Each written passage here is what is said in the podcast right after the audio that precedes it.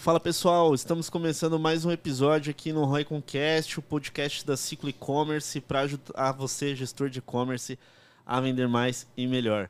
Hoje nós estamos aqui com dois convidados, parceiros mega especiais aqui, a Alessandra Souza e o Ale Dini, que já participou do. Já, já tô pedindo do... música já. do, qui... do quinto, quarto, quinto com a gente.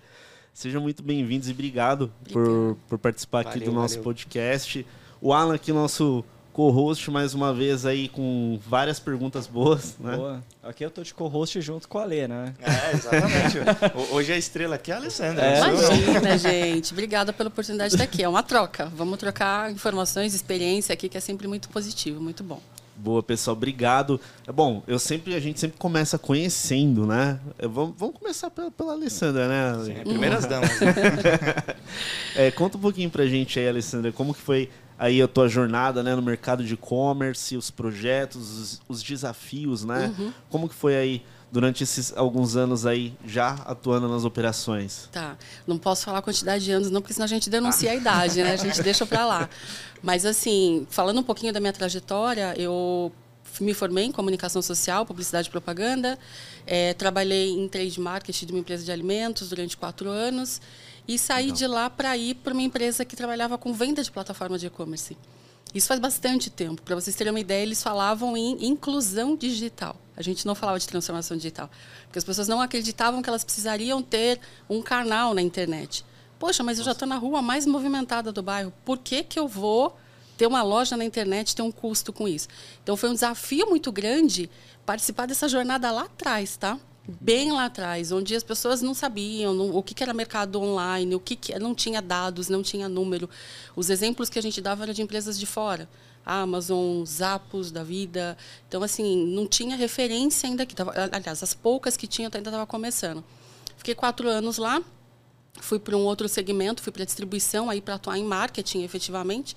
E ali eu tive a oportunidade também de conhecer o digital, trabalhar o marketing digital é, e, e, enxergar que o marketing era, é muito bacana e quando ele junta com o digital e começa a te trazer números, métricas, KPIs, a gente começa a se encantar com tudo isso. E aí foram Não. sete anos numa distribuição, depois mais quatro em outra. Né? Eu pautei minha carreira há muito tempo nesse segmento de distribuição de jogos de videogame produtos de TI, produtos em nuvem, agora num outro mercado, mas atuando ainda em marketing digital e também e-commerce, nessa parte de marketplace, atuando um pouquinho nesse segmento. Poxa, uhum. que legal. Aí nós temos o Ale, né, Ale? Cara, você já decorou é. meu currículo já, né? Não, toda vez que você vem aqui, você tem um novo. Eu tenho um novo, né? É, Não, a gente sempre traz a atualização. Já, já é a B5 já. Bom, é, como vocês sabem, meu um background de e-commerce aí, a gente começou na Caveira juntos, né, aí com vocês. Foi quando eu tive a, a minha primeira oportunidade em e-commerce em si, assim como a Lei, sempre fui de marketing. E realmente eu concordo com o que ela fala de que você junta o útil ao agradável para a gente que gosta, né? Porque você pega toda essa parte de mídia, KPIs mesmo, e unifica com a parte de e-commerce que, que é tudo linkado, e você fala, putz, é isso que eu quero, né? E foi ali em 2018 que eu comecei com, com a jornada de e-commerce. Fiz todo o desenvolvimento lá na Caveira, a gente trabalhou juntos e tudo mais.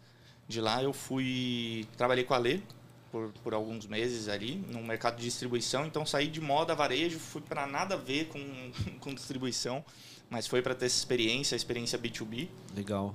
E agora estou em base de consumo, então estou rodando mercado aí. Cada vez uma novidade, mas sempre aprendendo. E, e cara, é bem, bem bacana você ver todas essas frentes de e-commerce, né?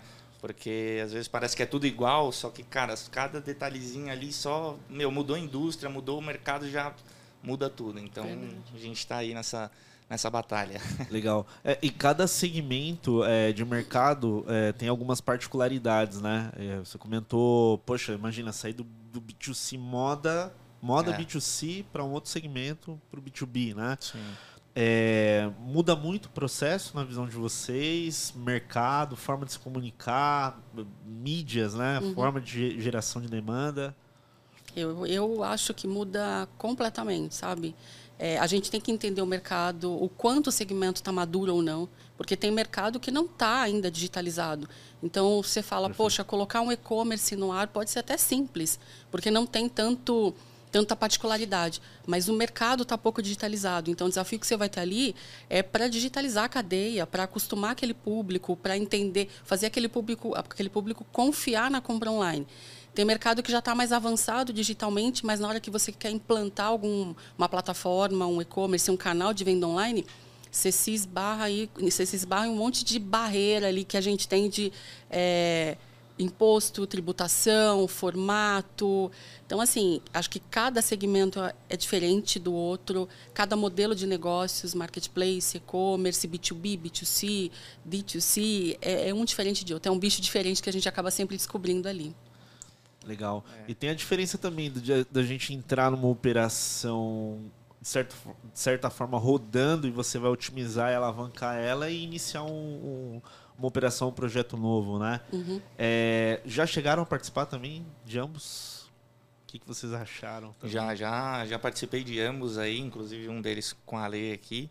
É, na verdade, comecei dois do zero e estou no terceiro agora entrando já rodando. Então, como você falou, tive dois desafios ali de, de sair do zero. Então, a gente passou até por questão de fazer toda a parte de desenvolvimento, migração de plataforma, toda aquela loucura que, que a gente ama, barra odeia, né? Porque é, é bastante estresse, mas no fim Sim. das contas, quando você vê o filho nascendo, é gratificante, né? E pegando uma operação agora já rodando, é um desafio totalmente diferente, né? Então você tem que olhar para outras coisas que você acabava não olhando, vamos dizer assim, quando você está fazendo um, um, projeto do zero. Na verdade, por conta da maturidade do projeto, são momentos diferentes e aí você fala, não, agora é hora de focar nisso aqui, não nisso e vice-versa. Então, são momentos diferentes e, e, como ela falou também, eu vejo muito isso por estar tá migrando bastante de mercado em si, de segmento. Essa questão de maturidade de mercado é muito relevante, cara, muito. Então, por exemplo, agora eu estou em base de consumo e a gente tem marcas e linhas de produto lá que o, o consumidor hoje ainda está muito acostumado a comprar no ponto de venda. E você trazer esse shopper para o ambiente online ainda é um desafio. Porque para ele entender e falar assim, não, realmente é, vou deixar de comprar na farmácia, no supermercado, na tenda do Zezinho da minha rua, alguma coisa assim, para comprar online, né? E aí você traz os atributos do e-commerce, os benefícios, etc, para que ele veja os benefícios de comprar no seu canal e não estar tá comprando ali, né? E, isso de uma forma, obviamente, sempre complementar na empresa, né? E não um atrito entre canais, que a gente sabe que acaba sempre rolando, infelizmente aí também tem a maturidade interna do pessoal entender os processos e tudo mais, fazer essa junção, mas é to, todos esses momentos aí são, são bem difíceis de, de passar e, e ao mesmo tempo enriquecedores, né? Então é isso. Que legal. A Alessandra está com, com um projeto de, de marketplace, né, Alessandra, que você comentou. Como, como, como, que é tocar isso no dia a dia? Né? Quais são as particularidades de quem está ali né, do lado do marketplace? Como, como funciona na prática? Olha, até da tua pergunta anterior, eu já participei de pegar um e-commerce rodando e tentar fazer ele tracionar ainda mais. É, depois, mudança de plataforma de e-commerce que estava rodando, que é um desafio também, porque você tem que tomar cuidado com tudo que já está rodando, para não deixar nenhuma peteca cair ali. É, fazer um B2B do zero, que aí você tem que entender toda a parte de regra de negócios, desafios, o que vem, e o marketplace agora. Então, como a Lê comentou, são momentos diferentes. Eu brinco que você tem que entender que tipo de dor que você vai querer ter ali, porque quando você está com a operação rodando, a dor é um, quando você vai colocá-la do zero, a dor é outra. É, é diferente o marketplace, a gente tem que pensar em muita coisa, é, além do que a gente já, já tem no dia a dia da venda, né? O, a venda do B2C, ela, quando, ainda mais quando você é um P, né? você tem o teu próprio produto ali, né? você tem muito mais domínio de muitas coisas. Quando você tem o um marketplace, e principalmente quando você às vezes depende de produto de seller ou tem produto de seller, é, é, um pouco mais delicado na hora que você vai estruturar toda a parte de negócios, toda a parte de projeção, de KPIs para poder acompanhar. Mas é, é, é, é uma novidade cada dia, é um aprendizado a cada dia. Então, está sendo muito interessante participar dessa jornada do marketplace, ainda mais um segmento que ainda é pouco digitalizado e que tem aí um, um universo gigante para crescer. Então, está sendo uma experiência bem, bem bacana, bem bacana. É, acho que a Lei tocou num ponto interessante aí, questão de da, você também na maturidade, né? Uhum. É, tem, é que tem mercados né, que a gente percebe que as pessoas já têm o hábito de comprar online de uma forma mais uhum. é, fácil, né? Vamos dizer assim, já há vários anos as pessoas compram dessa forma. Ah, aí quando a gente pensa, por exemplo, nesses que precisam amadurecer ainda, é, eu acho que tem a questão da conscientização, né? Conscientizar que existe esse canal. E também tem a questão propriamente dita da, da, da oferta, né? Qual, qual, é a vantagem de se usar aquele canal uhum. é, para fazer essa compra, né? É, e, e, como que vocês enxergam essa diferença em alguns segmentos, por exemplo? Por que, que é mais vantajoso na visão de, de vocês, às vezes, adquirir no e-commerce e não lá na loja física, não na farmácia, por, por exemplo, né?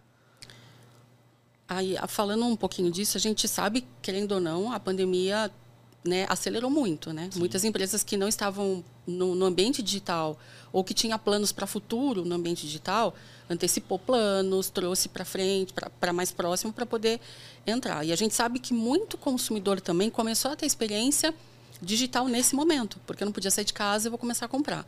Sim. O que, que eu acho de desafiador? A gente entender onde esse cara está, que é a questão da jornada que momento que ele compra, qual que é o momento oportuno para eu abordar ele através de uma comunicação, através de uma ação de marketing, de um CRM da vida ou de uma ação de performance que a gente vai fazer ali. E outro ponto que eu acho que é crucial ali, até para fazer a, a, tomada de decisão da compra online, é também a questão da usabilidade e da praticidade. Se eu pego Perfeito. ali uma plataforma, um e-commerce, que é super difícil, não tem o que eu quero, é complicado a navegação, eu tenho que colocar uma senha gigantesca, o passo de cadastro é 10 passos. Eu tenho.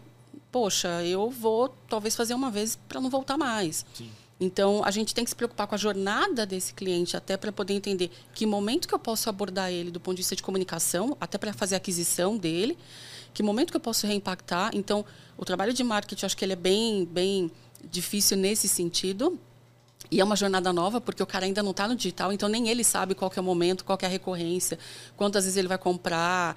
Tem segmento Sim. que a recorrência é semanal, é diária, é mensal, tem, tem recorrência anual. Então, assim, é difícil a gente chegar nessa jornada. E o outro, outro ponto é a questão de é, ter oferta, ter produto, mas também ter uma boa navegação.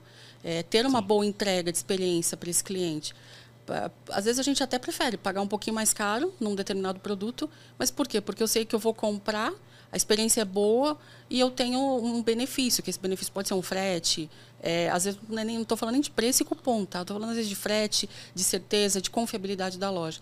Então acho que a experiência conta, conta bastante nesse quesito, tá? É, eu falo para vocês, eu como consumidor virei aquele consumidor fã do, da entrega no, no dia seguinte. Isso aí já me converte fácil, cara. Eu estou navegando em três sites, aí se aparecer assim para mim, ó, vou lá no Mercado Livre, cara, você recebe amanhã. Eu já, já superou já. Tem mais prazo, um, prazo já superou do, do em próprio? relação do próprio preço, por exemplo. Oh. Motivo de compra. Uhum. É. Então já mudou o comportamento. Exatamente. E eu, eu acho legal também a, a forma que você usa a tecnologia, né? Esse exemplo, por exemplo, né, que eu falei, eu compro e aí eu ba já baixei o app ele me estimula a baixar o app e eu instalo o app e ali fico recebendo os pushes, né? Uhum. Sim. É. Geralmente, muitos gestores, por exemplo, tem um problema quando amplia essas partes de vendas, é o conflito de canais. Uhum. Né? Que sempre tem, ah, como que eu vou fazer para o representante, para o lojista, aí pro... como que isso ah, vocês enxergam até para lidar com esses conflitos? Ó, oh, falando, não querendo cortar o lei, mas falando de um exemplo que eu tive aqui em distribuição, era, era bem preocupante porque, poxa, eu tenho um time de vendas. Se eu vou colocar um canal digital online, quer dizer, então o quê? Que eu vou perder o meu vendedor? O vendedor pensa dessa forma, sabe? Uhum. Cara, eu vou perder minha carteira, agora vai tudo vender no digital e eu vou perder meu emprego. Uhum. É, o que, que a gente tentou fazer e fez e deu muito certo, né? É, pensando nessa operação que eu cheguei e já estava rodando, uhum. o vendedor ele era comissionado pelas vendas do e-commerce também. Então, a carteira, Não. então pensa assim, 100% da carteira da empresa ela era dividida pelos vendedores, existia uma fatia da carteira que era só do e-commerce, mas se o cliente do Ale quisesse comprar no e-commerce, o Ale era comissionado. Como que a gente fazia para poder acompanhar tudo isso? A gente avaliava. Peraí, Ale, olha só, teu mês, do, na, na, meta do mês aqui, meu, sei lá, 50% dos clientes compraram no digital, mas 80% do teu faturamento veio da mesa.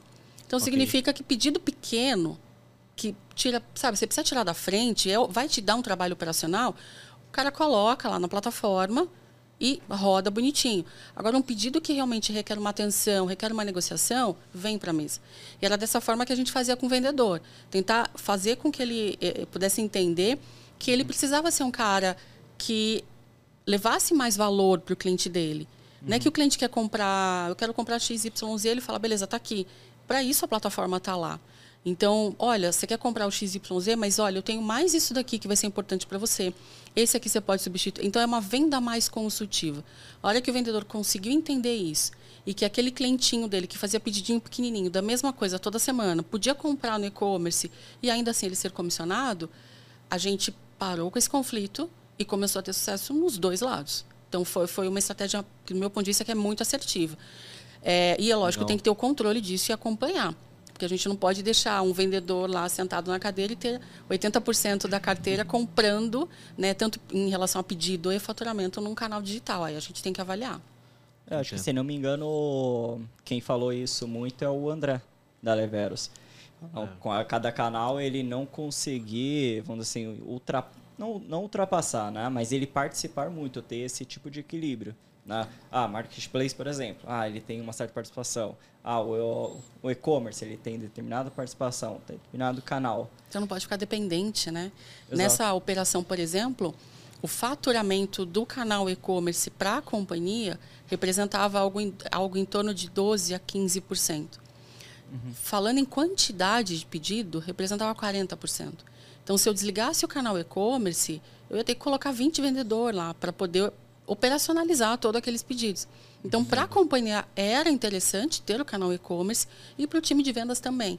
Então, a gente tinha essa questão dessa preocupação dos canais para a gente não ficar dependente nem de um nem de outro. Óbvio que o foco era o, o, o físico, eles tinham o, a equipe de vendas. Então, ok, mas cada um com a sua devida participação, com responsabilidade ali. Legal. A gente pegou um caso interessante, tipo, uns dias atrás, como que ele dá, uma marca lidava com o e-commerce B2B ela tinha uma regra basicamente seguinte: é, o e-commerce ele podia atuar, geralmente própria oferta lá dentro, a partir do momento que os representantes vendedores não tivessem o contato com esse cliente durante determinado período de tempo. Sei lá, acho que 30, 40 dias. Se não teve, ninguém teve contato, o e-commerce ele pode dar sequência. Boa. A gente fazia isso, mas com um período maior. A gente fazia isso, fazia isso com aproximadamente três, eu lembro se era três ou quatro meses. Então, se o cliente está inativo, que a gente chamava quatro meses, ele automaticamente saía da carteira do vendedor e ia para a carteira do e-commerce. Uhum. Para poder ser gerido ali pelo time de e-commerce, passar pelas regras de e-commerce, do B2B. Existe essa integração, por exemplo, ah, eu vejo no e-commerce, mas eu quero um relacionamento com o meu representante, por exemplo. Eu falo com ele, mas eu tenho como se fosse a vitrine ali à Sim. minha disposição. Sim. A gente chegou a medir em alguns momentos, por exemplo, é, da gente disparar a régua de CRM, porque a gente mandava para a base inteira da empresa. As vendas aconteciam no e-commerce, mas a gente sabia que aquele produto vendia mais na mesa. Hum. Não, não mais, mas vendia também na mesa, melhor dizendo. Vendia Sim. também na mesa. Porque a gente sabia que aquilo era um push. Era para o cara comprar, comprar ali? Tinha o clique? Tinha mas ele acabava ligando para o vendedor porque ainda existe uma cultura de que vou conseguir negociar, vou conseguir ter um descontinho e tal. E o e-commerce tinha lá a tabela de preço, não tinha negociação. Então, mas tinha essa liberdade. O cliente podia ter o, a, o vendedor e comprar esporadicamente os pedidos dele ali no e-commerce, não tinha nenhum problema. Legal, é. praticamente um canal apoia o outro, né? Uhum. É, e é, é, bem interessante isso que, que a Ale comentou, porque, por exemplo, é, o que as pessoas também têm que entender, e os vendedores, no caso, de trazer para a carteira deles, para esses clientes, por exemplo, esses menores, é que assim, é, muito do tempo desse vendedor geralmente está dedicado às contas grandes, porque é aquilo que faz o mês do cara, né? Uhum. uhum. Então, okay. a atenção dele estando voltada para esses caras, não sobra tanto tempo de atendimento para esses menores. E às vezes esse cara tem uma determinada urgência que o e-commerce pode atender, ele quer ver o portfólio, alguma coisa do tipo, que daí é aí que o canal do e-commerce entra e satisfaz esse cara entendeu? Só que se ele não é, criar essa cultura no cliente, é, no começo fica um pouco difícil, porque o cliente ele tem essa dependência inicial do vendedor, justamente por essa questão de, ah, eu vou ter o desconto, quando chega lá no, no e-commerce é tabelado e etc. E aí por isso que também esse passo anterior que ela comentou, de o cara ser comissionado, vendedor e tudo mais, porque daí eu sou seu vendedor e você fala assim, ah, Lei, quero comprar XPTO produto, eu falo, não, dá uma olhada lá no, no e-commerce, não vou conseguir te atender agora, usa uhum. o meu cupom que você vai ter a mesma uhum. condição que você teria aqui, entendeu? E isso entra para a carteira do cara igualmente, só que ele vai ter muito menos trabalho. E aí só também acrescentando aqui, no fórum agora do, da e-commerce Brasil, teve um case de uma indústria farmacêutica que, que eu achei bem interessante de B2B, e aí eles transformaram lá, fizeram a transformação digital e estão fazendo dentro da, da indústria. E eles mostraram a conta de otimização de tempo e custo com, com a plataforma de e-commerce como plataforma de venda para o time de vendas. Uhum, né? Então, legal. na plataforma que, que eles usavam é, ali na hora, o cara demorava em média 15 minutos para gerar um pedido. Isso reduziu para dois. E eles estavam fazendo a conta no mês, o quanto de tempo o vendedor tinha extra por conta de, dessa redução de tempo. Então o cara gerava X pedidos por dia, cada um demorava 15 minutos, que começou a demorar dois. E no fim do mês o cara tinha, sei lá, quatro dias a mais no mês livre para poder fazer prospecção, trabalhar melhor esses clientes de carteira grande, qualquer coisa do tipo. É, ca casa, por exemplo, como você comentou, né? Tipo, existe um volume grande, você não vai conseguir lidar com todos. Seu tempo é limitado, você não vai trabalhar 24 horas por dia como o e-commerce ele trabalha, uhum. né? E você não vai conseguir dar. Claro que numa questão de janela de oportunidade, você vai naqueles que tem um ticket maior com um certo comportamento. Uhum. Por que, que o, o e-commerce não pode fazer uma jornada dentro de uma régua de CRM, migrando eles em relação a tickets de compra? para que no momento evolua de um ticket baixo até um ticket alto que você consiga depois trabalhar ele. E a gente sabe que no e-commerce nem todo mundo fecha o pedido. E aí entra a equipe de vendas para conseguir ativamente lá, conseguir fazer concluir a compra e diminuir essa quebra, né? Uhum. E a gente faz.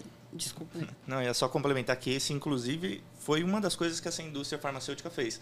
Os clientes menores, eles não tinham key account, vamos dizer assim. Eles ganhavam acesso ao e-commerce conforme eles iam acumulando compra e subindo de nível dentro ali da, da questão da, da, indústria, na regra, ele ganhava um key account que daí sim, isso. além de condição comercial, ele tinha um atendimento e tudo mais, então fazia tudo isso. É, é como se fosse da venda B2B a gente falar que abastecer o funil do, do vendedor. É. O e-commerce ele vai abastecer pipeline, o pipeline, o famoso é. pipeline do vendedor. Exato. Ali. Você vai colocar, migra ele para um momento de compra para você, para que você tenha um menor esforço e uma uhum. assertividade maior para fechar. É. E, e, assim, eu acho que é legal a gente até trazer esse assunto é, para o pessoal que está vendo, é, desmistificar um pouco ou até quebrar um preconceito que você não pode usar uma área comercial no seu e-commerce, uma área de vendas ativa no seu e-commerce, né? uhum. né? Pega, vamos pegar um exemplo que o Alan falou, né? Imagina ali que a gente tem uma perda, né? A gente somar aquele tráfego que chega, você perde 98%, né? Vamos supor que você consiga recuperar 5% a mais uhum. se você fizer uma ação ativa, né? Assim, o quanto que isso geraria de vendas para o negócio? Só que eu acho que às vezes é um modelo tão é, enraizado que ele precisa ser 100% automatizado que não se considera que você pode somar isso. Você pode somar essa atividade, né? Eu, eu, assim, eu já tive a oportunidade de conhecer operações que fazem isso, né? Que somam a área de vendas de forma ativa, né? É, igual você comentou, do, utilizando o CRM. Então, poxa, é, é, aquele pedido maior, né? Que não foi concluído, ou até mesmo aquele cliente que sempre compra e às vezes você quer utilizar alguma ação mais ativa em cima dele, né? Então você entra em contato mesmo para estimular com algum benefício para ele. Uhum. Então eu sei que tem tecnologias, dá para fazer via e-mail, dá para fazer via SMS, mas não descarta também né, a possibilidade da, da área comercial, né? Não. Até em uma das empresas que eu passei, é, o time de e-commerce era composto por duas pessoas do atendimento. Então, além de toda a tratativa do pós-venda que a gente sempre tem, de boleto, segunda via, entrega, como é que tá, é, elas também tinham o papel de olhar carrinho abandonado e, de repente, uma negociação. Então, o inverso também é verdadeiro. Da mesma forma que da carteira Legal. do vendedor ele pode jogar um fluxo de cliente para o e-commerce, para o canal digital, quando a gente se deparava ali com pedidos muito alto, volume grande, a gente, opa, merece uma atenção, merece uma negociação, que é o que a Lê comentou. Vou levar ele para uma carteira, para um atendimento especial. E, e esse, esse atendimento das meninas que elas faziam ali trazia, resgatava um faturamento, às vezes mensal, 100, 150 mil, que podia ser perdido. Então, a gente não está aqui para perder, né? A gente está aqui para poder faturar, para poder chegar. Então, a gente tem sim que traquear todos os meios digitais. Como que eu posso entrar em contato com ele através do digital, por e-mail, por um remarketing, por uma ação, por um push, por alguma coisa, mas não não invalida de ter uma pessoa ali, seja ela do atendimento, seja ela do time comercial, para a gente unir forças. Afinal de contas, o objetivo está muito ali. E um ponto que eu queria colocar aqui que é muito importante é, é, é, falando ainda dessa questão de canal digital, canal físico, é a cultura da empresa. Uhum. É, se, uma, se a empresa não tiver uma cultura de que os dois são complementares, de que os, do, que os dois têm um, um objetivo, da, vão atender o objetivo da empresa, fica difícil, fica difícil, porque as pessoas não Sim. percebem, não, não sentem isso. E, e cria, às vezes, até um, uma competição que não é saudável. Cria, poxa, eu vou atender vendas, mas não vou atender o e-commerce. Então, por isso que tem aí algumas empresas que trabalham com operação apartada, operação em conjunto. Sim. Hoje em dia o e-commerce é maior do que a operação comercial, mas a cultura da empresa, a, a crença ali de todo mundo naquele projeto ou naquele negócio, ela é muito importante e significativa. Legal. E, e falando de time, né, pessoas, né, é, como que vocês enxergam uma boa organização, né, uma boa formação de time para uma operação de e-commerce, na visão de vocês? Cara, é, primeiro, obviamente, depende muito do tamanho da operação que você tá, né? Sim. É, eu agora estou tendo a experiência com o modelo de full commerce, então sempre trabalhei com operação própria. É, vantagens e desvantagens, obviamente, mas eu, Alexandre, prefiro ter grande parte da operação interna. Eu acho que faz mais sentido você ter interno. Por quê? Quando você vai para uma operação de full commerce, é, é muito problema que você tem com relação, por exemplo, a quando você contrata uma agência, seja de mídia, de comunicação, qualquer coisa do tipo. Os caras não estão inseridos no dia a dia. Então, por não estarem inseridos, eles não se aprofundam e não têm conhecimento do produto, não têm conhecimento do shopper, mal e mal têm conhecimento da jornada. Então, às vezes eles ficam muito blocados no operacional. E eles não avançam para o tático e muito menos para o estratégico. E aí, é, às vezes você acaba ficando sobrecarregado porque você acaba tendo que pensar em todos os níveis ali e você não consegue pensar e executar tudo aquilo, né? Então, Perfeito. tendo algumas frentes mais estratégicas que fazem sentido, como por exemplo, para mim, é, mídia performance, CRM, né? Isso são dois pontos que para mim tem que ser internos. Tem que ser pessoas que estão dentro respirando aquilo para poder rodar de uma forma realmente efetiva. Agora a parte mais de fulfillment, cara, armazenagem, despachar pedido e etc. Aí beleza, se você quiser você terceiriza, aí não tem problema nenhum, não, não é algo que é, a princípio você vai ter tanto problema estratégico. Entendi. Poxa, interessante. Nota alguma não. diferença de skill, por exemplo? Sim, tem, tem, tem bastante diferenças. É, de novo, pessoal é muito focado no operacional. Então, você entra, você vai fazer reuniões com, com a galera e você vê que os caras estão muito focados é, só no, no, raso ali, então, da, da operação, da operação da plataforma mesmo e etc. E aí você fala assim, cara, é, que a, pra gente, por estar tá dentro, acaba sendo tão óbvio, né? E aí você, até fica pensando, meu, não é possível que, que ele não tá vendo isso, né? Você fala, cara, você já pensou em comunicar, por exemplo, essa copy aqui de Google Ads dessa forma? Ao invés de falar assim. Você está vendo que você falando assim, você está sendo, na verdade, institucional e você está fazendo trabalho do marketing, não de e-commerce? Putz, verdade. Faz sentido. É, você vai para um, um CRM também, é, a gente sabe que, obviamente, não é tudo oferta, mas também não é tudo conteúdo, tem, tem um balanço ali que você tem que fazer. Então, tem, tem essas diferenças de, de, de skill, de, de time e tudo mais. E eu particularmente acho e vejo que tem muita carência ainda de profissional para o mercado de e-commerce em geral no, no, Brasil. Pelo menos do que eu trabalho assim. E aí acho que a Alessandra vai, vai concordar comigo. Vocês uhum. também já toparam com profissionais de vários níveis aí na, na carreira de vocês aí, especialmente com a Ciclo. E você às vezes vê pessoas que estão sentadas numa cadeira que você fala, cara, essa pessoa não deveria estar aí. Essa é a verdade. Você vê que ela não tem ainda uma capacidade plena para ocupar aquela posição e gerir aquilo que está sendo proposto. Às vezes o conhecimento é muito raso, né, Ale? É. é. Concordo com alguns pontos que o Ale colocou. Eu, eu gosto da ideia de ter alguém dentro do time, principalmente para áreas chaves, para olhar com é clichê falar isso, mas com aquele olhar de dono mesmo, de responsável, de dentro do negócio. Uhum. Gosto de ter parceiros estratégicos, sim, uma, uma, uma agência especializada em, em, SEO, uma agência especializada em performance, uma consultoria especializada que vai tratar ali toda a parte de, de futuras sprints, melhorias ou correções. É, ter uma pessoa de operação dentro de casa, mas ter as operações de logística fora. Então, acho que o que a gente precisa olhar muito é o que, que é estratégico para a gente ter essas pessoas chaves dentro de casa e aí, o que sai do estratégico, ok, eu posso contratar, eu posso ter ali terceiros.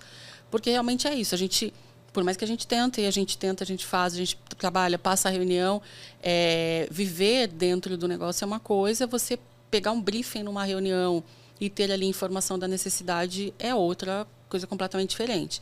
Legal. E, e entender também assim qual que é o, o objetivo da empresa com esse canal, porque também tem a questão dos times, por exemplo, de tecnologia. Então é o time compartilhado que vai fazer todo o restante.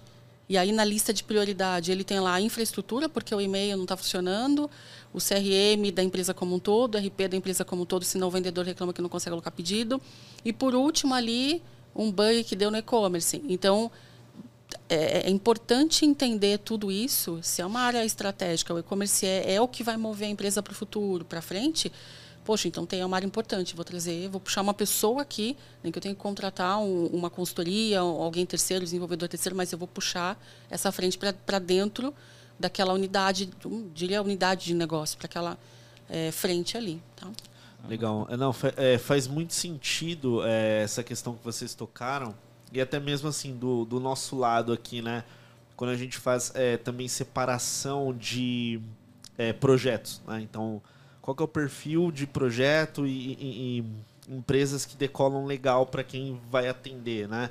E, e é interessante que todas as empresas que a gente tem alguém, por exemplo, interno que cuida daquele pedaço ali, seja performance ou qualquer outra frente voltada a vendas, é, facilita muito o dia a dia da operação e, de certa forma, a entrega flui muito rápida. Uhum. Né?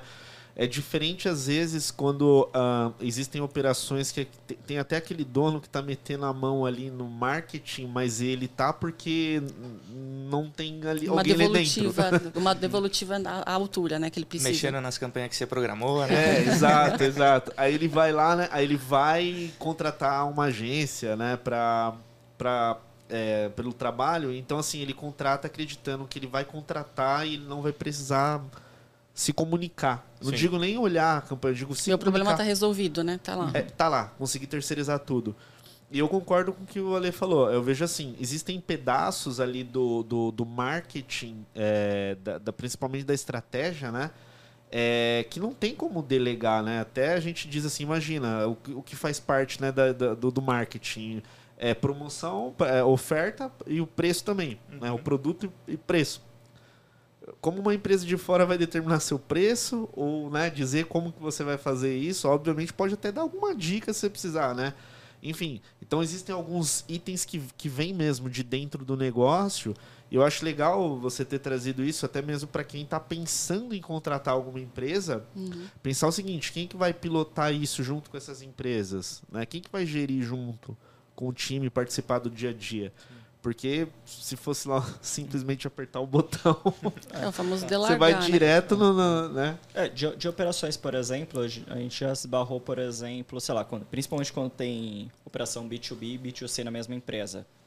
Tanto um gestor lidando com as duas operações, quanto um gestor para cada uma. Um gestor B2B, B2C.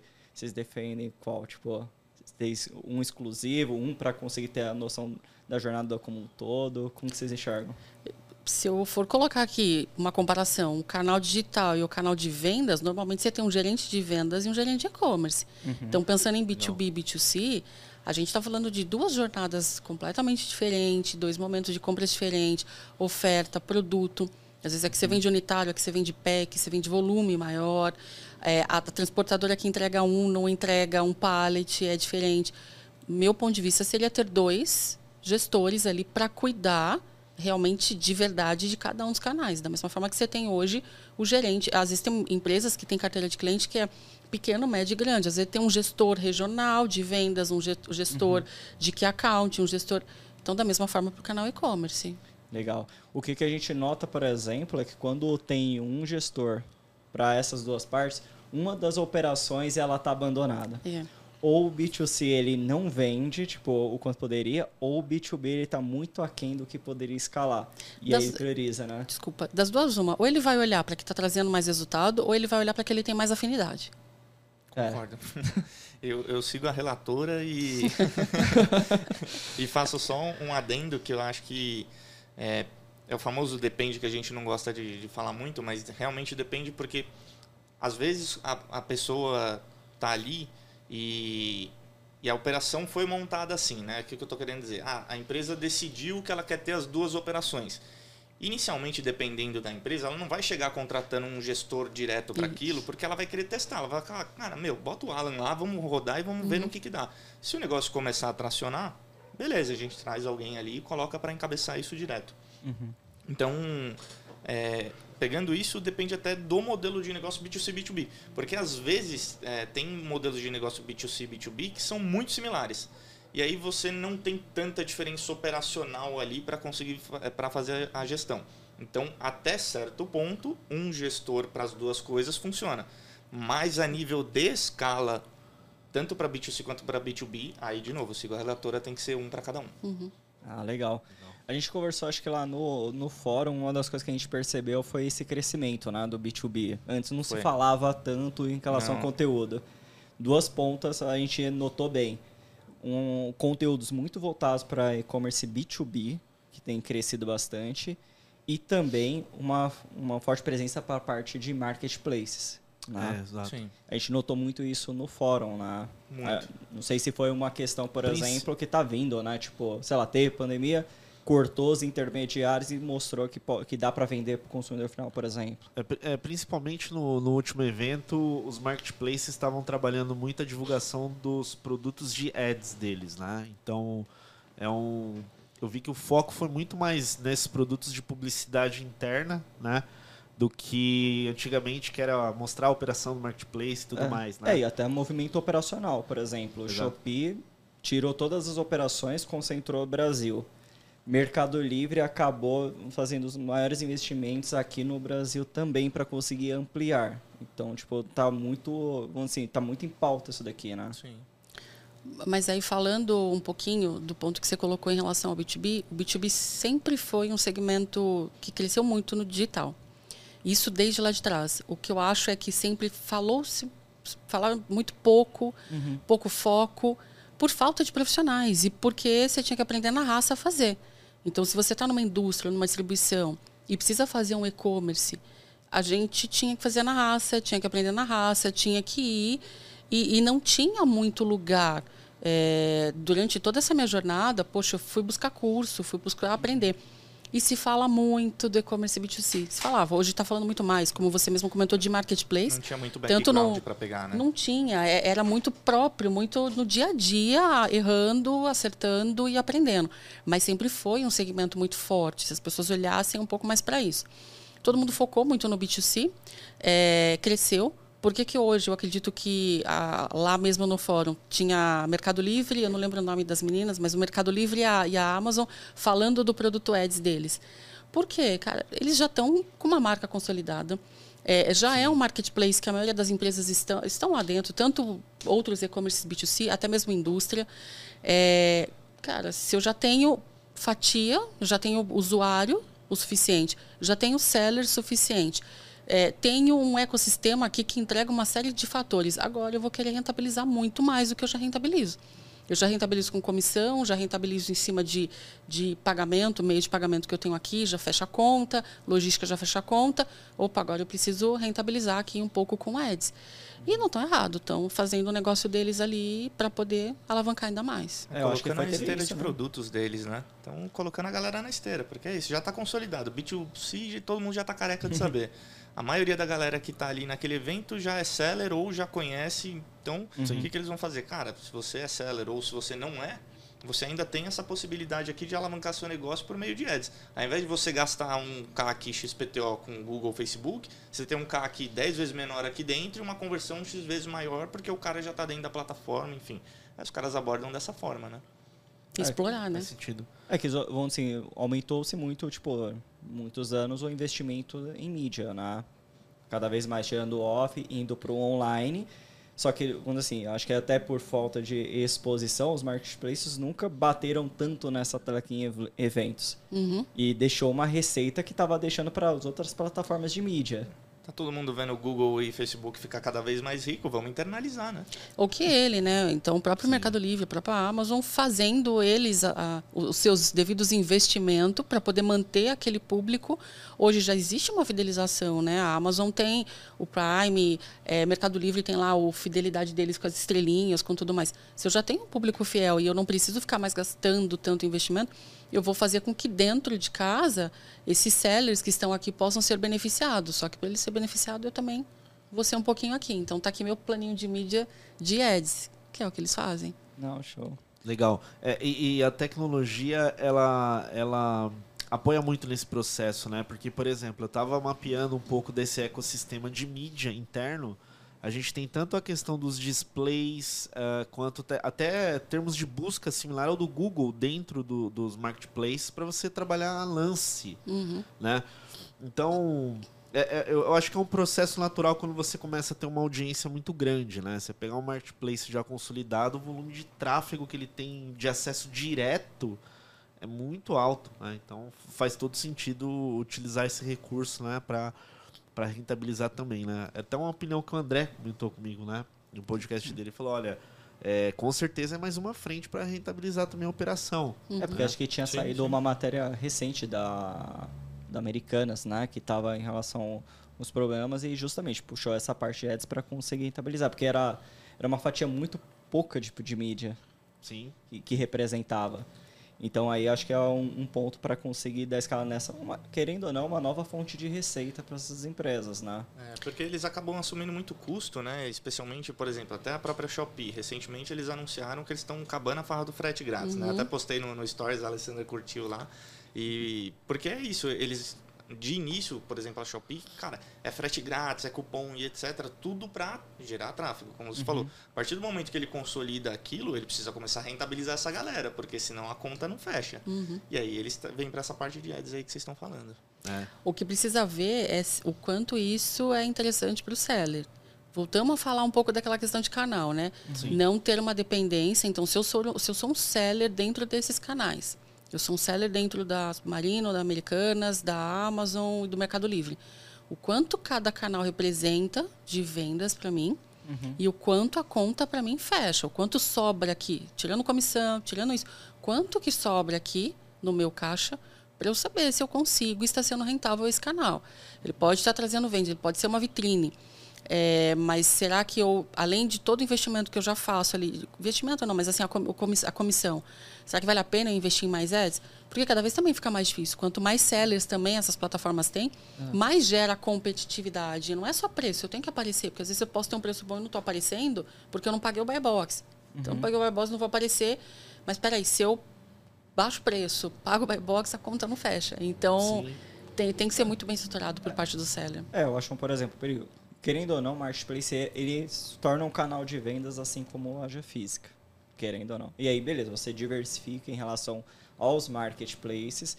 Aí você tem, acho que, um problema aí em relação à rentabilidade. Cada vez, por exemplo, acho que a, foi a Shopee, se não me engano, que aumentou o percentual. Agora deve aumentou, estar em 20. Tá em ah, normalmente eles chegam com uma entrada, nossa, aquela é, taxa. Aí baixa, toma mais dois. A Amazon chega, fez chega. isso quando chegou aqui também. A taxa era super lá embaixo. O Mercado Livre ficou até meio assim. Logo na sequência aumentou. Exato. Aí você vai começando desse ponto. O que, que a gente acha que até é perigoso você depender disso, até porque é um canal que não é seu. Sim. Não é uhum. é seu. É construir no terreno alugado. Exato. É, você não tem marca ali, você não está trabalhando. O quanto que isso é saudável você não construir, você não trabalhar a sua marca, deixando em outras plataformas que você não tem controle. E aí volta naquilo que vocês estavam falando, por isso que tem muita gente que trabalha muito forte no marketplace, e o cara da bicicleta lá, que ele está preocupado em fomentar o canal dele do direto, uhum. do e-commerce é. direto. Porque às vezes alguma coisa vicia, né? É... Marketplace, você vai Não, lá, começa a ter resultado, por que, que eu vou mexer é. em time que está ganhando? Exato. Mas vocês lembram daquele caso, daquela vez que o WhatsApp ficou fora do ar durante uhum. um dia? Sim. Sim. Hoje em dia tem, tem segmentos que fala, quando você pergunta se o cara é digitalizado, ele fala sou. Ah, você tem uma loja online? Não, eu vendo no WhatsApp. Então ele acha que isso é digitalização. Uhum. E tem gente que fica na dependência do WhatsApp. Uhum. Então, como é que você constrói uma casa no terreno alugado? Não, não dá. Então, dá, entenda isso. O WhatsApp pode ser um excelente canal, pode ser e é. Mas o quanto de dependência eu vou ter nisso daqui? Não posso. Então, por isso que a, olhar também o share de aquisição é importante. Se eu estou numa, numa dependência de aquisição de tráfego, de sessão para o meu site, só por shopping, opa, e aí, se acontece alguma coisa? Virada de campanha para Pimex. Meu Deus. Caiu, é, caiu o XML. Caiu o XML. Pronto. Acabou com, a, com as tuas vendas. E aí você tem um problema. Então, é, é por isso que a gente fala, brincar de e-commerce, gente, não dá. É, é, é, um assunto sério, é um negócio sério. E as pessoas precisam ter esse olhar também. Exato. Acho que teve até um caso que a gente conversou com uma operação que vendia, acho que dependia bastante de marketplace. Uhum. E aí daqui a pouco ficou preso um valor lá, né? Ah, sim, eu Teve um marketplace eu tive, aconteceu isso. É, eu, não, eu tive a oportunidade, segmento de saúde, né? É, ficou literalmente preso mais de um mês o valor na por, por questão de reclamação. Ah, o repasse Houve, ficou retido lá do. É, olha o que aconteceu, que interessante, até para o pessoal que estiver é, vendo, né? A questão de riscos, né, que a gente está comentando. É, houve um problema na parte de entrega, ok?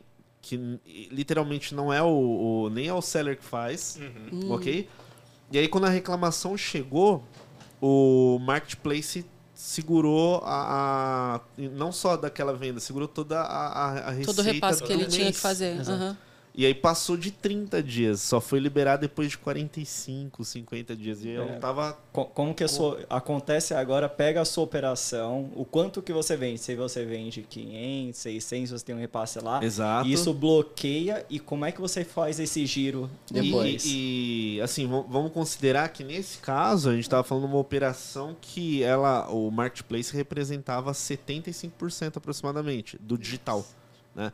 Então, o exemplo, esse exemplo foi, eu virei e falei, poxa, olha o que acontece, né? E aí, como é que fica? Você tem que ter um puta capital lá para segurar, né? Até você receber, conseguir pagar fornecedor e por aí vai. Então, é um ponto de, de, de alerta também. Mas, ao mesmo tempo, eu também entendo, de certa forma, a atitude do marketplace que precisa preservar a imagem e as políticas Sim. de uma boa entrega. Então, uhum. até é, tá descobrir exatamente, você tá ali na política, né? Então, assim, até descobrir onde foi, né? É, e aí esse ponto é importante é, que, que, você comentou. É importante, pô, sempre vai ter algum tipo disso, você só precisa minimizar. A gente está falando de Exato. marketplace, mas se você tiver o canal próprio também, é, é, que na verdade hoje sempre ele tem dependência em alguma coisa. Sim, ou é do marketplace, sim. ou ele tem uma dependência em Google, ou sim. sempre tem uma forma como essa e vai, às vezes vai acontecer. Você só precisa minimizar riscos. Tem que tá, ter preocupação. É, e, e para você que está assistindo, ó, os caras me deram a autorização falar da câmera ali. se você tem um canal de aquisição no seu e-commerce que ele representa mais de 50% da sua receita, fique esperto. Começa a olhar outros canais Nossa, de diversificar porque se um dia der um pepino nesse canal, seu, é. metade do seu faturamento vai embora do dia para noite. Eu vejo, é, é, falando de canal de aquisição de tráfego, né? Eu vejo já um, um lance mais voltado a alguma oscilação, né? Sim. Isso é um ponto que eu comento quando eu tenho oportunidade. Ah, fim de ano agora, aumento de CPM, CPC, etc. Black Friday, Copa do Mundo, eleição. Tudo junto, misturado. É. E, e, mesmo quando vai bem, né? Imagina, não, mas sempre foi bem, sempre performou bem. Não, você tem que entender o seguinte: uma hora vai oscilar, uma hora vai dar uma, uma, uma leve queda e vai retomar. Mas quando acontece, né? Qual que é o, o, o, o plano aí, né? Exato. Tem que sempre colocar. É como se eu sempre coloco como se fosse um investimento. Você não vai colocar todo o seu capital numa ação só. Exatamente. Não, mas é. ela sempre está decolando. Não, vai ser. É a, é Magalu ali, ó. Não é. tem como, tá navegando. É que se o canal de, der, um, der um retorno de investimento muito atraente, tipo, Você 20 tende, vezes, é um vício. É né? Começa, é. não, vamos continuar Mas aí é nesse que tá, aqui. Né? né? A gente tem que olhar friamente, né? Da mesma forma que a gente está falando aqui de canal de aquisição, a gente está falando de dependência de canal, de até de, de venda, é, volta para dentro de casa. É, tem, tem lugares que eu trabalhei que olhava isso de uma forma muito bacana. É, quantos, numa distribuição, por exemplo, quantos fabricantes eu distribuo? Ah, eu distribuo 35. Eu não posso ter dependência de um. Porque uhum. se um amanhã ou depois decide fechar as portas, sair do Brasil, se um decide não Perfeito. vou mais distribuir com você, vou distribuir com outro, como é que fica a minha receita? Como é que fica a minha previsibilidade? O planejamento, né? O famoso plano orçamentário que a gente faz, estamos na época de fazer aqui para o ano que vem.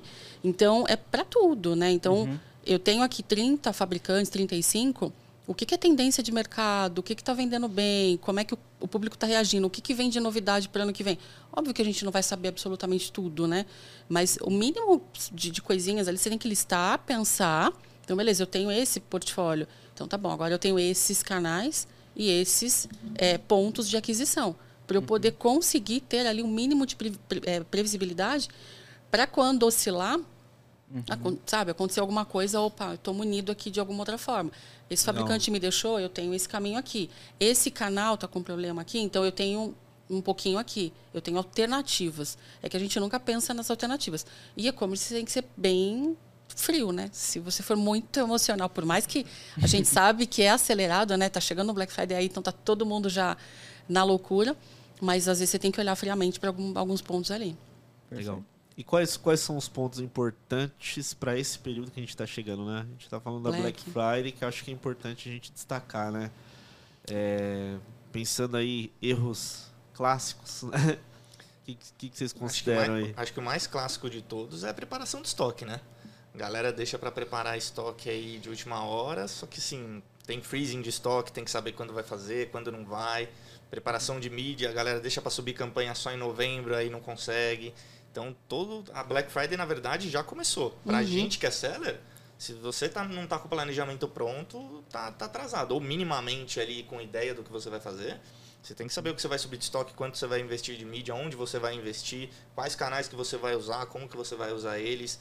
É, se você vai fazer as, as ofertas de, de, tal forma, se vai fazer de outra, se você vai usar do frete, não vai. Então, por exemplo, estava até mexendo com essas questões de Black Friday hoje. E aquilo que a gente estava falando, os principais fatores de decisão são preço e frete. Só que hoje, por exemplo, é, eu justamente acho que foi o que o Alan falou. O frete ele pesa muito mais até do que preço. Então, o prazo uhum. e o preço do frete, às vezes você pode ter a melhor oferta ali da página. Só que se o seu frete não for o melhor em termos de preço e prazo, você vai perder a venda. Para um seller, por exemplo, vamos colocar um Mercado Livre da vida, que você tem o mesmo produto, vários sellers lá. É igual você falou, eu também tenho o vício do, do full lá, next day, Sim. etc. Cara, primeira coisa que eu olho, e nem, muitas vezes hoje em dia nem é produto de urgência, né? Por exemplo, hoje eu tô com bens de consumo que a maioria dos produtos que eu tenho são de necessidade, você precisa dele com, com certa urgência. Mas eu tava comprando, por exemplo, pra peça para moto. Eu fui comprar no domingo, aí eu fui comprar, falei, caraca, só para receber quarta-feira, cara, não acredito. Quero receber agora. Não é possível, eu vou levar a moto só, só na quinta-feira. Não, não, dá. Não tem nenhum seller que vende isso aqui para entregar amanhã. Tipo, então o consumidor gente... do digital, ele é ansioso. É, Todo mundo, sim. a gente é. Não tem eu, fico, eu, eu, quando compro, eu fico olhando o, o acompanhamento. O acompanhamento. É, o... E quando a gente é surpreendido positivamente, chega antes. Ah, sim, ah, sim, já ganhou. Exatamente. Já ganhou a próxima compra. E aí entra num ponto que eu ia comentar. Concordo com tudo que a Ale comentou. É, e eu acho que a Black também tem muito uma, um ponto importante, é, que, lógico, é preço, é frete, mas tem uma questão também de marca, de branding e da uhum. tua relevância, não relevância, vai, da tua reputação ali. Então a Black Perfeito. não acontece em novembro. Ela Exatamente. começa a acontecer em dezembro do ano anterior com a tua, a, a, tua exposição de marca, com o teu trabalho bem feito de atendimento, de uma entrega, de um remarketing, de uma constância que você vem fazendo ali, para que em novembro você possa oferecer mais, entendeu? Com um preço, com um frete, com alguma oferta de produto que vai atrair aquele cliente novo, que não chegou ainda, mas uhum. que por algum motivo, poxa, já tem uma consistência. Não é é um aventureiro que está vindo para poder me dar um golpe, para poder fazer alguma coisa ou para vender uma vez e acabou, né? Acho que a Black é uma oportunidade da gente tentar encontrar novos clientes.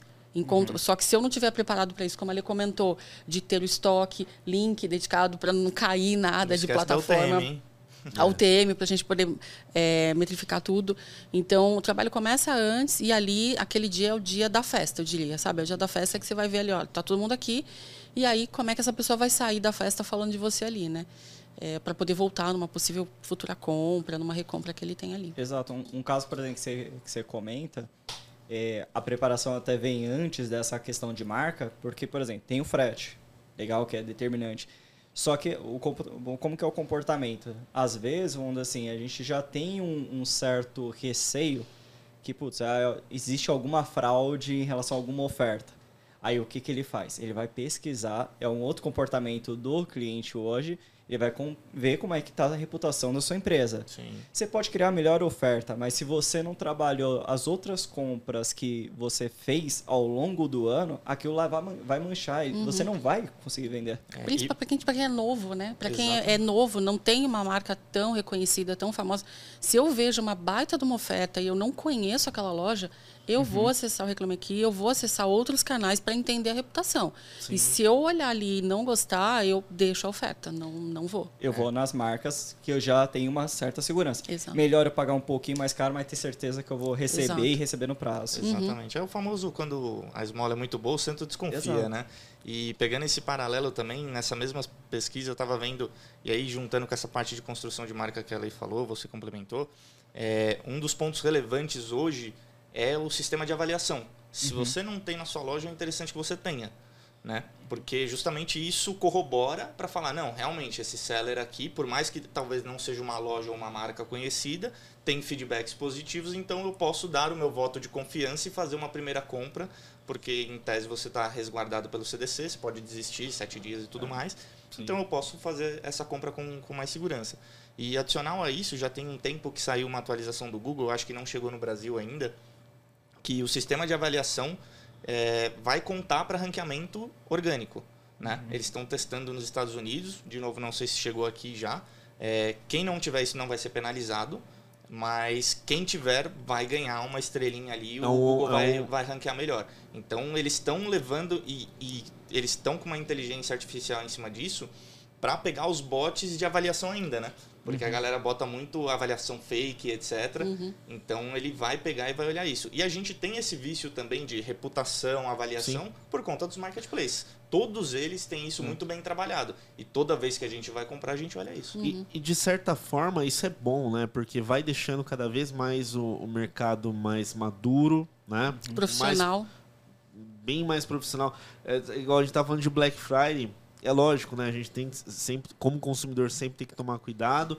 Mas eu vejo que hoje é, as políticas da- dos marketplaces, né? Os sistemas de fato para fazer venda, comparado a 10 anos atrás, assim, hoje é, é muito, tem muito recurso para reduzir gente mal intencionada, né? Vai ter, infelizmente, mas eu vejo que em quantidade, né? Eu lembro é, quando a gente começou, né? Você lembra que chegava na Black Friday e começava a aparecer na, na, na, na agência é, umas empresas nada a ver querendo investir muito em mídia pro, pro e-commerce. Aí você fala, ué, esse e-commerce não É tem o jogo mais do de um- foguetinho? é, não tem nem mais de um mês, né?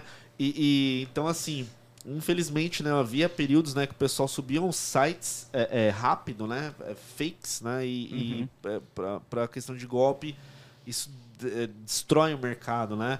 Mas assim, hoje com mais sistemas de segurança, né, as próprias empresas de hospedagem, plataformas de e-commerce, eu vejo que isso vai reduzindo mais, né?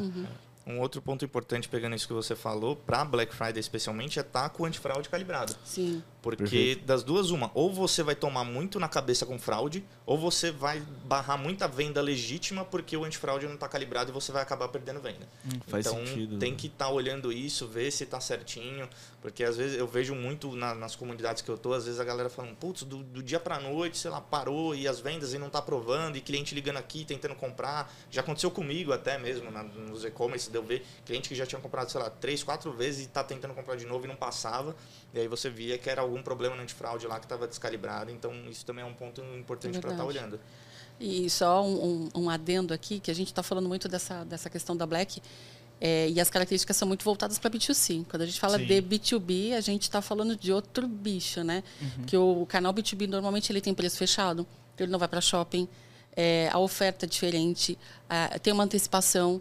Então, o B2B vende um mês antes para revenda, É isso que eu ia para né? loja. Quando que acontece essa É, venda do B2B? né? Normalmente um tá mês antes para poder chegar. E se, e se esse, e se essa empresa B2B trabalhar com produto importado, trabalhar com importação, a Black começa em março, no fevereiro, março, porque aí você faz o planejamento de compra, coloca para importação, até para ter o frete mais barato, o produto com preço mais competitivo, não vai não vem aéreo, vem ali via marítimo, que às vezes é um pouco mais barato. Não sei como é que está hoje, tá gente? Não sou dessa área, mas tem essas negociações para o produto chegar, para você internalizar, para você fazer o preço e oferecer para o varejo ali, para revenda, para o varejo, para quem quer que seja, em outubro, para que Uhum. ele esteja preparado para Black em novembro. Como funciona, por exemplo, a.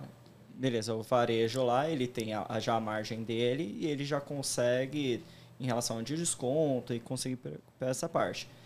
Para conseguir chegar nesse desconto, precisa, talvez, eu imagino que chega do B2B, por exemplo, um desconto maior. Como que é essa negociação? Existe uma diferença ou não? O preço ele já É a está política de Depende. preço, né? é, tem a questão da política de preço. O B2B trabalha muito forte com política de preço por cliente, por grupo de cliente, por tipo de cliente. Se ele é contribuinte, se não é, aí é uma questão tributária, mas tem, tem muita tabela de preço diferente no B2B. E tem alguns fatores, que aí o B2, o- a- por exemplo, a distribuição negocia com o fabricante um rebate. Então, o, o fabricante repassa um rebate para a distribuição de maneira que ele consiga aplicar aquele rebate no preço para fazer um preço mais competitivo para chegar no varejo. Ah, mas tem algumas regras. Então, por exemplo, a, a- indústria vai direto nos varejos grandes e a distribuição vai nos varejos de médio porte, pequeno porte. Então, o preço tem que ficar equilibrado ali para a gente não ter uma diferença do, do preço é, do, quando a indústria vai direto no varejo ou quando a distribuição vai direto no varejo menor, entendeu? Mas tem vários formatos, tem vários formatos. Ah, legal, que eu sempre falo, beleza, eu- era a questão do prazo, quando que isso aqui já acontece, então, fala, não, beleza, deve acontecer setembro, outubro ali, para dar tempo. Porque acho que ele já vem pedindo, né, para ter uma previsibilidade de, de Já, demanda já. lá, Tem, né, tem. para conseguir E como colocar. eu falei, tem muito essa questão do freezing de estoque. Eles precisam receber até tal dia para É. dar tempo de fazer toda a operação. Senão ele entra em novembro atrasado e ele não Exato. consegue vender. Geralmente já tem uma tecnologia, por exemplo, já baseado em dados, o quanto que, por exemplo, sei lá, o quanto que se vende, para tanto não faltar, quanto também fica não sobrar, por exemplo, ou, ou vai muito pelo histórico de compra. Famoso forecast? É, Pode se- ser. Seria. Acho que nisso, quem tem um Power BI aí e sabe usar, sai na frente, né? Consegue fazer melhor essa previsão. Uhum. É, eu acho que é melhor pecar pelo excesso, é melhor você sobrar estoque depois e vender com uma margem menor do que você chegar lá e faltar. Então, tem, tem esses pontos. Dá, dá para você fazer uma previsão, sim. Se o cara tiver um histórico, a não ser que ele seja muito novo e não tem histórico para isso, mas aí ele pode tentar dar uma olhada no mercado como que ele performa. É, ele puxa por esses dados. Existe tecnologias também similar ao que tem no físico para identificar igual tem a ruptura, Ruptura. de estoque. Sim. Existe tecnologia para detectar a ruptura no digital do- no e-commerce também. Eu só não lembro a marca. Eu ia falar e ia acabar divulgando. Mas o problema não é nem a divulgação, eu não lembro a marca. mas, mas eu vou eu vou lembrar e compartilho com vocês. Mas existe uma startup aqui no Brasil. Já passou, já acho que não é mais startup, já já já consolidou.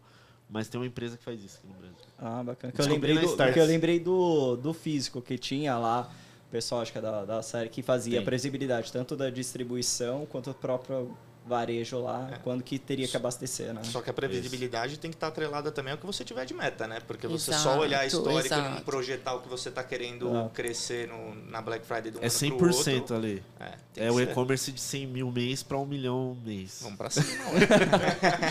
Uma Coloca- projeção coloca- um pouco esquisita. coloca- mas coloca Com a mesma verba, hein? Com a mesma verba. Com a mesma. Ou reduz um pouquinho a verba, É, porque agora você já não conquistou o cliente. diminui né? um Senão, pouquinho, né? senão não tem graça. Ah, senão, senão Mas- não tem emoção. É, eu, eu acho que tem esses, esses canais, é, tem o histórico do cliente, aí vocês têm, tem, tem sistemas RP, você consegue trabalhar com, com BIs, com, com projeções que você consegue acompanhar ali. Isso, falando da distribuição, por exemplo, ela é importante para os dois sentidos. Tanto para eu saber o quanto eu preciso comprar, baseado na minha meta, é, estrategicamente. Eu quero continuar com essa linha, então eu vou, eu vou parar de comprar, eu vou diminuir, não vou parar, vou diminuir. Mas eu estou diminuindo propositalmente. Então tem o fato do que eu compro e o quanto eu estou projetado para vender. Então, nesse cenário, por exemplo, existiam duas projeções. A projeção de quem comprava, que era normalmente do time de produtos, e a projeção de quem vendia. E aí, no final, a gente batia as duas. Era, era muito engraçado que sempre estava muito próximo, muito próximo. Isso é um bom sinal, é sinal de que a empresa está alinhada, que as áreas estão alinhadas, com uma projeção de crescimento muito parecida ali. Mas ela, ela tem que ser vista antes para que a gente possa ter. E falando de canais, é, e também nesse segmento, né, na distribuição, o varejo tem acesso a alguns portais, alguns canais, no qual ele se registra. Ele se registra e tem uma frequência de compra. Então, ele começa a ter um produto um pouco mais sabe, não barato, mas com rebate melhor para poder oferecer um preço mais competitivo na ponta. Tem algumas armas ali, sabe? Legal. Quando a gente fala do B2C, por exemplo, uma das estratégias é, legal, eu tenho um aumento já previsto de, de mídia, então, beleza. Então, eu aproveito esse momento para conseguir fazer captação, para conseguir trabalhar um CRM e ali eu conseguir não ter um, um custo inflado por lá. Uhum. Quando a gente fala do B2B, por exemplo, existe essa mecânica de já captar para conseguir trabalhar a régua antes ou já vai é meio que um goi ali já direto existe né apesar de alguns não, não alguns são meio fechados não acreditavam muito mas existe a, a grande questão é que a maioria dessas e voltando a falar também da distribuição, eles já têm uma carteira. Então, uhum. normalmente o que eles fazem é trabalhar aquela carteira. Então, o cliente ele já sabe que se ele quer comprar um produto X de TI, de nuvem, enfim, eu tenho a distribuidora A, B, C. E aí ele vai negociar preço com as três. Então, qual ofertar o melhor preço ou o melhor serviço ali, ele começa a fidelizar um pouquinho, mas ele sabe que tem as três. Então, existe a carteira que a, a distribuidora já tem. Uhum. Mas nada impede da gente fazer uma ação. A, a, grande questão é que essa ação ela não é tão simples de fazer. Porque eu preciso pegar o comprador no momento que ele está comprando, às vezes não no momento de lazer desse cara. Não é uma ação na qual eu vou ofertar preço. É, o, o que, que eu vou apresentar de comunicação, de copy para ele, para chamar atenção e fazer com que ele venha é, atrás ali para poder buscar. O, a régua de CRM era responsável por uma baita de uma fatia do, do nosso faturamento. Uhum, porque a gente sabia que o, o, cara recebia aquilo, entrava em contato, ele comprava no e-commerce e tinha alguns que queriam o atendimento, como eu comentei um pouco mais cedo. Mas é, acontece também, dá para fazer essas outras ações e capturar mais clientes. É, meio que já captando meio que base para conseguir aumentar, né? Essas, uhum. Para conseguir ofertar. Então, ao invés de quatro, ah, beleza, tenho cinco, seis, Exato. e até conseguir dar vazão, né? Uhum. Isso aí. Importante, né? E, e, e, assim, muito relevante essa participação, né? Até compartilhando com vocês muitas vezes a gente conhece empresas que têm 200, 300 mil pessoas que já compraram e nada é feito em cima dessa base adquirida. Infelizmente isso é comum, né? Sim. E aí quando você tenta projetar, vamos estimar, né? Se a gente pegar isso aqui e vender para 3% só. Aí você olha o faturamento, né? O gestor olha e fala, pô, eu tenho isso aqui dentro de casa tem, mas. Não está fazendo nada. Não está fazendo nada, né? Então é importante olhar para a base também. A gente indica muito isso, né? É, nas não, não só para se tipo para vender, mas para se manter presente, tipo Exato. como lembrança de marca. Uhum. Porque senão vai, se você abre, eu vejo que você abrir muito caminho para que alguém tenha a primeira oportunidade de oferecer e ele estabelecer um relacionamento. Você vai se manter a compra a partir do momento que você se relaciona e, e tem ali o contato próximo. Uhum. Se você faz contato uma vez ou outra, a chance de alguém tomar e você ter que vamos colocar resgatar esse cliente, aí é mais difícil. Sai mais caro. É, quem não é visto não é lembrado, né? E pegando isso que, que o Felipão falou, é, é basicamente igual também brincar aqui de investimento, é juros compostos com o cliente, né? Então, se você pegar ali e ver, cara, se todo mês eu recuperar uma meio por cento da minha base, de uma base de 300, 500k de cliente que já comprou com ticket médio X, cara, no fim do ano, em 12 meses, quanto que você teve de receita a mais? Exatamente. E, gente, 30, 300 mil pessoas é muita gente. É, é duas, é duas, é, eu acho que é duas vezes o Rock in Rio, cara. É. Só que é engraçado a gente que é do digital, né? Porque a gente tá tão acostumado a bater um olho no Analytics, por uhum. exemplo. Você vai, ah, 300 mil, 100 mil. É gente pra caramba. É. Você vem pro físico tentar olhar quanta gente é muita gente. Junta cara. todo mundo no estádio ali pra ver. É muita gente. Agora, agora pega esses 300 mil e multiplica pelo custo de trazer cada um deles. Exatamente. O quanto que gastou. É. Aí dói no bolso. Exatamente. Pessoal, chegamos no finalzinho aqui, né, do nosso episódio. Queria agradecer de novo aí a, a participação de vocês. Foi bem legal esse bate-papo, né? O Alan participou bem, perguntou bastante, né? Tava ah, brincando com ele. É, é, que ele se sente à vontade comigo. É. Já, já, já, tem muito podcast gravado. já tem um podcast gravado, já aqui, ó, já tá dentro de casa. Legal. A, Alessandra, Lê, obrigado. É, ajudaram Obrigada. muito aí, contribuíram muito com o conhecimento de vocês. E eu queria que vocês deixassem o um contato para o pessoal que estiver assistindo, né? Como que o, o, pessoal pode se conectar aí com vocês. O do Ale é qual? Ale, arroba já, já vai virar. Não, o meu é o famoso Aledini, Ale, D-I-N-I. Tanto no Instagram quanto no LinkedIn é o mesmo. Então, quem precisar bater um papo, quiser falar de e-commerce aí, qualquer coisa, é só me chamar. O meu no Insta é Alessandra L. Souza E do LinkedIn também, Alessandra Souza. Pode, pode adicionar lá que a gente pode trocar umas ideia bacana, conversar um pouquinho desse assunto que é tão interessante. Bem bacana. Obrigada pela oportunidade de estar aqui. Não, é bacana Obrigado trazer um, um, um, tema, vamos dizer assim, que não é tão que nem a gente fica conversando do B2C, mas é totalmente um universo Sim. interessante e tem várias particularidades para quem lida, né? Uhum. Tanto Total. quem vai estar tá lidando já ou vai Entrar, operacionalizar, né? Uhum. Que é muito importante. Com certeza. Pessoal, se vocês gostaram desse conteúdo, deixa aqui teu comentário, teu like, compartilha aí com mais pessoas, caso você acredita que ele, acredite que ele possa ajudar, né? Eu te desejo muito sucesso, um grande abraço e boas vendas.